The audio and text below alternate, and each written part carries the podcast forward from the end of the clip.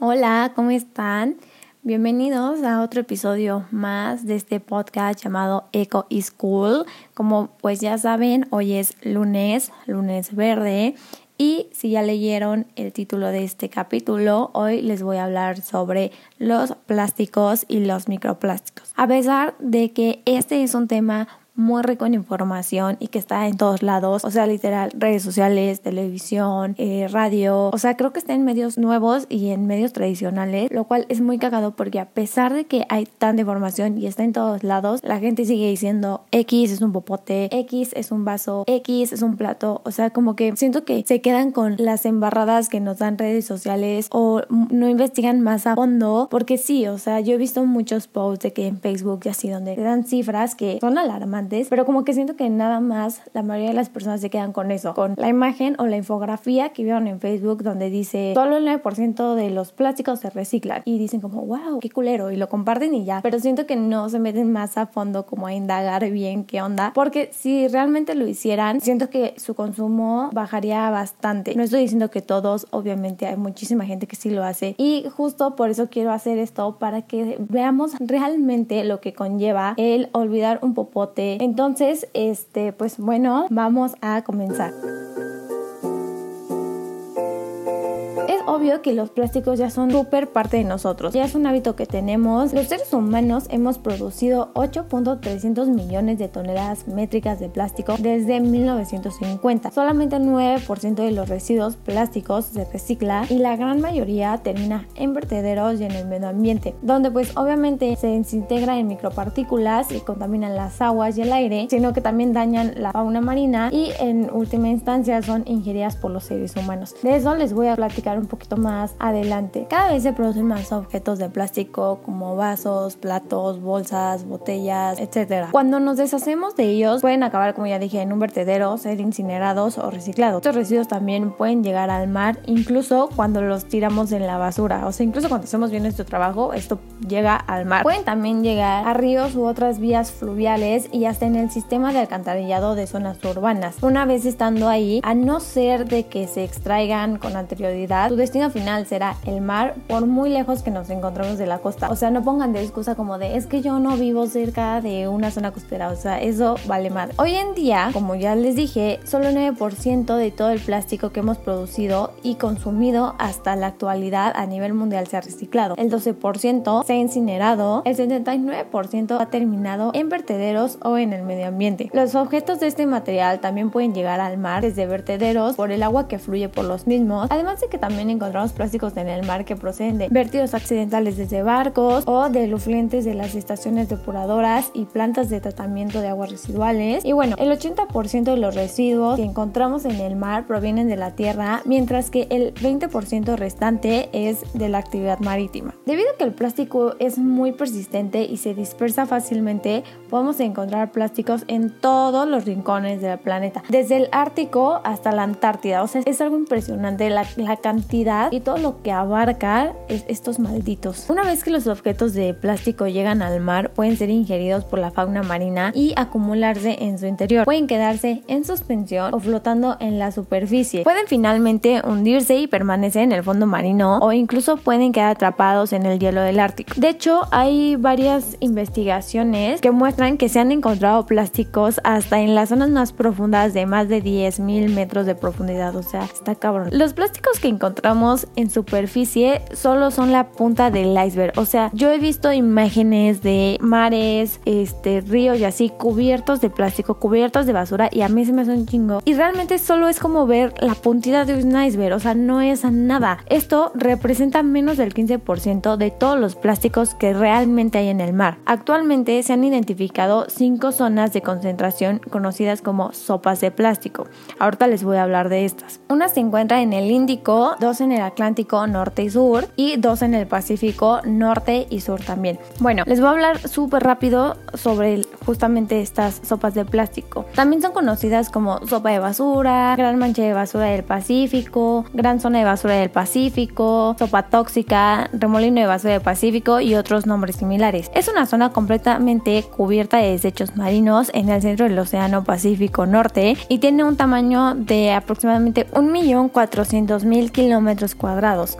Es por eso que en algunos círculos lo llaman el séptimo continente, porque es incluso más grande que muchos países del mundo. Esta isla de basura está compuesta principalmente por plástico, pero también hay pesticidas, sustancias tóxicas y otros desechos atrapados en las corrientes del giro del Pacífico Norte, obviamente pues formado por un vórtice de corrientes oceánicas. El 80% de toda la basura proviene de zonas terrestres y tan solo el 20% de los desechos de los barcos, lo cual nos da a entender que esta isla se ha formado principalmente por la falta de concienciación global en términos de vertido y reciclaje de pues, los residuos plásticos. Y bueno, ¿cómo se formaron? Pues de igual forma que como otras áreas donde se concentran los desechos marinos en los océanos. La sopa de plástico se ha formado gradualmente en los últimos tiempos como resultado de la polución marina agrupada por la acción de las corrientes. ¿Y cuál es el impacto en la vida marina? Pues obviamente las partículas de plástico flotantes se asemejan al zooplancton, por lo cual puede ser consumido accidentalmente por las medusas. Muchos desechos de larga duración terminan en los estómagos de las aves marinas y animales del mar, incluyendo tortugas del océano y albatos de patas negras, siendo estas partículas un riesgo para la vida marina. Y justamente hablando de los albatros, en el 2009 se superviralizó una fotografía que yo creo que ustedes conocen si, si la ven. Es de un fotógrafo, bueno, no es solamente fotógrafo, es artista y productor de cine estadounidense, se llama Chris Jordan. Y bueno, esta imagen nos muestra el cuerpo de un albatro, que es un ave como ya dije, y está abierto del estómago y se puede observar que lo que está dentro son microplásticos y que la mayoría eran de cepillos de dientes. Años después, justamente en el 2016, Science Advance publicó un estudio donde dijeron que esto se debe a que las aves se sienten atraídas por el plástico gracias al olor del sulfuro de dimetilo. Esto es una sustancia liberada por los plásticos en descomposición en los entornos marinos y cómo es que se confunden o por qué pasa esto pues bueno, es porque el fitoplancton segrega también este compuesto, por lo que hace que su aroma les haga creer que ahí hay alimento cuando en realidad es puro pinche plástico, ¿no?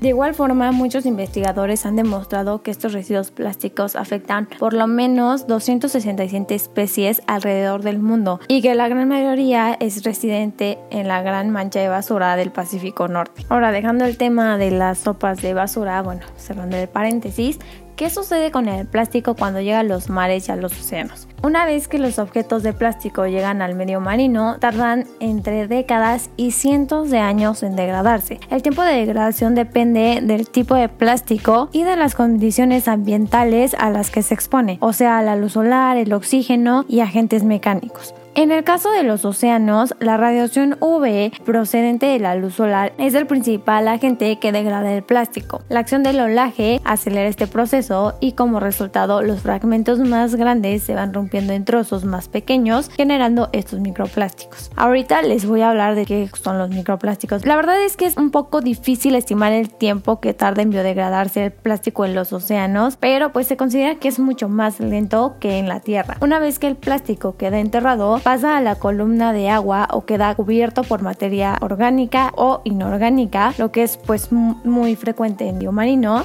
quedando menos expuesto a la luz solar y obviamente pues esto disminuye las temperaturas y el oxígeno, lo cual hace que se retrase su degradación. Ahora, de manera previsible, la producción anual de plástico se ha ido multiplicando con el transcurso de los años, pasando de 2 millones de toneladas métricas en 1950 a más de 400 millones en el 2015. Y esta tendencia no parece remitir. De la totalidad de plástico generado entre dos fechas por los seres humanos, la mitad fue producida en los últimos años. Ahora sí, les voy a hablar sobre qué son los microplásticos. Son piezas muy pequeñas de material plástico que obviamente pues contaminan el medio ambiente, aunque no existe consenso sobre a partir de qué tamaño puede considerárseles microplásticos, la Administración Nacional Oceánica y Atmosférica utiliza un parámetro de menos de 5 milímetros de diámetro para clasificarlos. En otros lados también he leído que más o menos es como del tamaño de un granito de arroz. ¿De dónde provienen? De una gran variedad de fuentes como neumáticos, productos de limpieza o de cosméticos, ropa, desechos de plástico de uso cotidiano, procesos industriales y demás. Se estima que entre el 2 y el 5% de todos los plásticos fabricados terminan en los océanos y algunos de ellos lo hacen en forma de microplásticos y debido a su procedencia se pueden dividir en dos categorías. Los microplásticos primarios, que son las partículas lanzadas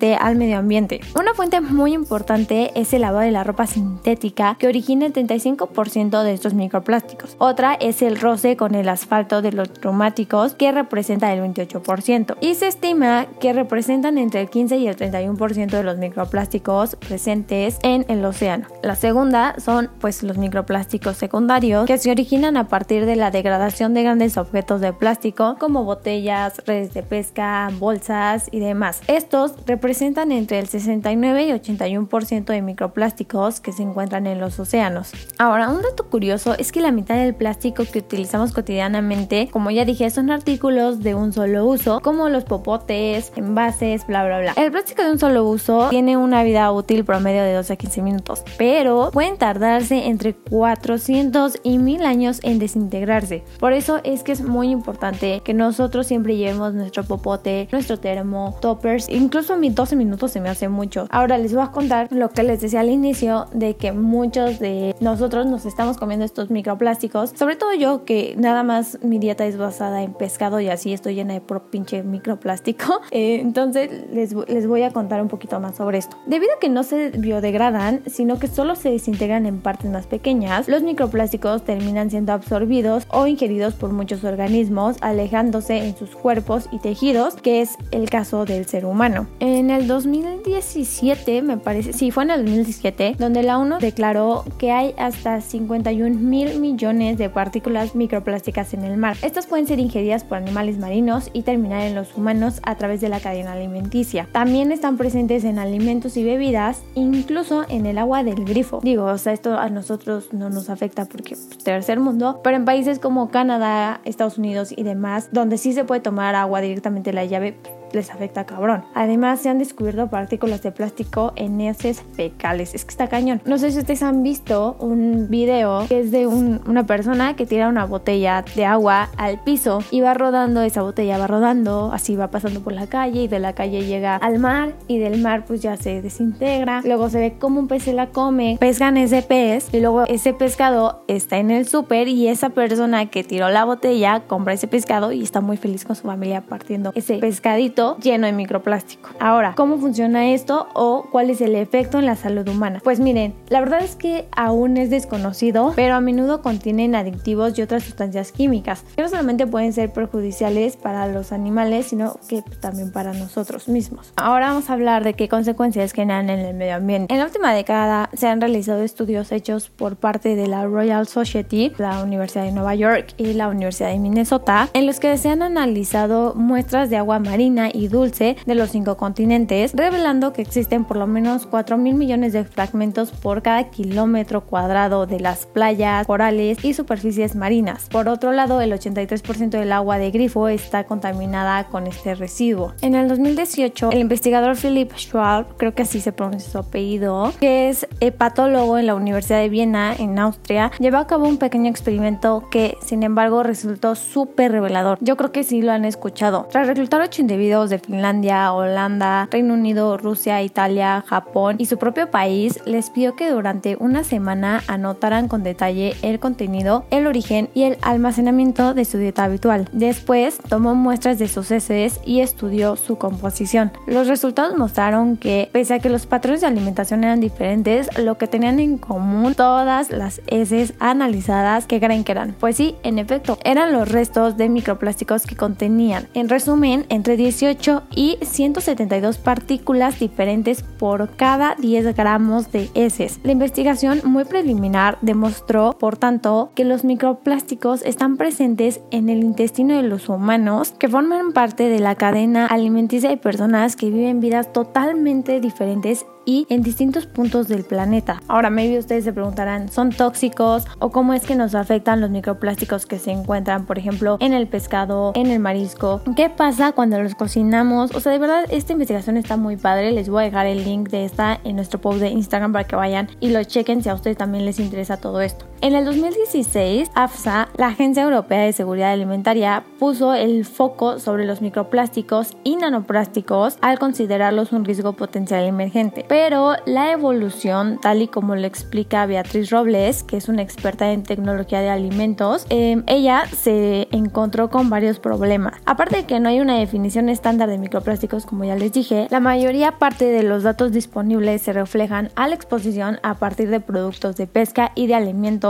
como la miel, la sal o la cerveza, pese a que puede haber otro. Además, hay pocos datos sobre su posible toxicidad, su absorción intestinal y pues sus efectos sobre la microbiótica. En la misma línea y a principios del año pasado, la Agencia Europea de Sustancias Químicas propuso restringir la utilización de microplásticos de forma liberada en artículos como cosméticos, detergentes o productos agrícolas. Aunque este informe señalaba que los posibles efectos de los materiales sobre la salud humana todavía no se conocen bien, también sugería que con la información disponible lo más seguro es pues intentar controlar y reducir al máximo la cantidad de partículas de plástico que fragmentadas entran en contacto con el organismo. Ya para concluir solamente les quiero decir que es necesario identificar y desarrollar estándares medioambientales mundiales así como indicadores de aplicación general que sirvan como referencia para dichos estándares. También se necesita obtener más información, o sea, más de la que ya tenemos sobre la dinámica de interacción de los compuestos persistentes, bioacumulables y tóxicos que son los PBT con los plásticos. Y también es necesario desarrollar métodos para medir y limitar su entrada, o sea, refiriéndome a la cantidad de plástico que llega pues a los océanos. La principal conclusión es que la información sobre los microplásticos y plásticos en general en los océanos es amplia, pero a la vez es limitada porque no sabemos qué cantidad llega a los océanos con exactitud. Es evidente que los plásticos deben de estar diseñados y construidos para facilitar el reciclaje, a la vez de que debe de existir la infraestructura de recogida que reduzca al mínimo la pérdida de estos materiales. O sea, me refiero a que debemos de desechar el plástico como producto de nuestras vidas. La moneda debe de pensar en el plástico como un artículo que favorezca sus vidas sin condenar a una contaminación sin entorno de nuestro planeta. Los plásticos ya están convirtiéndose en inteligentes y probablemente tendrán numerosos e importantes papeles en la vida futura, incluyendo la elaboración de tejido humano o incluso de órganos para trasplantes, materiales para coches, aviones y muchas cosas más. O sea, no es como que nos tenemos que pelear con ellos. Yo siento que cualquier escenario futuro donde los plásticos no jueguen un papel cada vez más importante en la vida humana parece un poco realista, pero no es imposible. O sea, yo creo que es algo que sí lo podemos cambiar. Obviamente hay que promover una mayor conciencia del impacto de plásticos y microplásticos en el ambiente marino, eso es obvio. Y también pues reconocer que las actitudes y el comportamiento de las personas contribuyen significativamente a la entrada de estos al océano. Cualquier solución a la resolución de estas fuentes debe tener en cuenta esta dimensión social. Esto ya que es debido a que cualquier intento de imponer una regulación sin la comprensión y aprobación del público es poco probable que sea pues bastante eficaz. Y ahora sí, ya les prometo que para concluir solamente les voy a dar cuatro alternativas para que podamos reducir nuestro impacto de los plásticos la primera es optar por un cepillo de bambú. Si tú compras un cepillo, estás ahorrando cuatro cepillos de plástico que estos se tardan aproximadamente entre 60 y 75 años en desaparecer pues de la faz de la tierra. Si tú usas tu termo, estarás ahorrando 71 botellas de plástico. Si usas una bolsa de tela, estás ahorrando 792 bolsas de plástico que tardan más de 10 años en degradarse. Y finalmente, si tú usas un popote de acero inoxidable, estás ahorrando, chéquense, 362 popotes de plástico. Al principio me puede ser un poco complicado, pero es todo un hábito. O sea, no les voy a mentir, a mí sí se me llegan a olvidar mis popotes, mis termos y así. Pero conforme pasa el tiempo, justo te vas creando ese hábito. Y lo que yo les recomiendo es que pongan un termo en cada bolsa o mochila que tengan. Obviamente no, no compren termos de plástico, sino de acero inoxidable. Y tampoco tengan así de que tantos, tal vez sí me estoy mamando con en cada bolsa. Pero pues ténganlos en un lugar visible y así, al igual que con las bolsas de tela estas también hay como un debate, porque si tu bolsa está hecha de poliéster, pues es prácticamente lo mismo. Entonces, fíjate muy bien de que están hechas. Y otro super tip que te doy es que las camisas viejas que ya no uses o ya no te sirvan y así, hazlas una bolsa. Pueden ir a checar el tutorial en nuestro otro Instagram de ropa de segunda mano, que es guion bajo geniga 2 hand guion bajo. Ahí hay un tutorial de cómo puedes hacer con playeras, bolsas y obviamente pues eso ayuda más al medio ambiente. Bueno, esto fue todo por el podcast de hoy. Espero les haya gustado y les haya servido esta información. Ya saben que todos los links de gráficas y demás que estuve diciendo aquí van a estar en nuestro Instagram para que vayan a seguirnos, guion bajo genigan guion bajo. Muchísimas gracias por tomarse el tiempo de escucharme y fuera de eso espero que los haga reflexionar y los haga cambiar su consumo en cuanto pues a los plásticos. Yo soy Helen y nos vemos en el siguiente episodio. Mil gracias. Bye.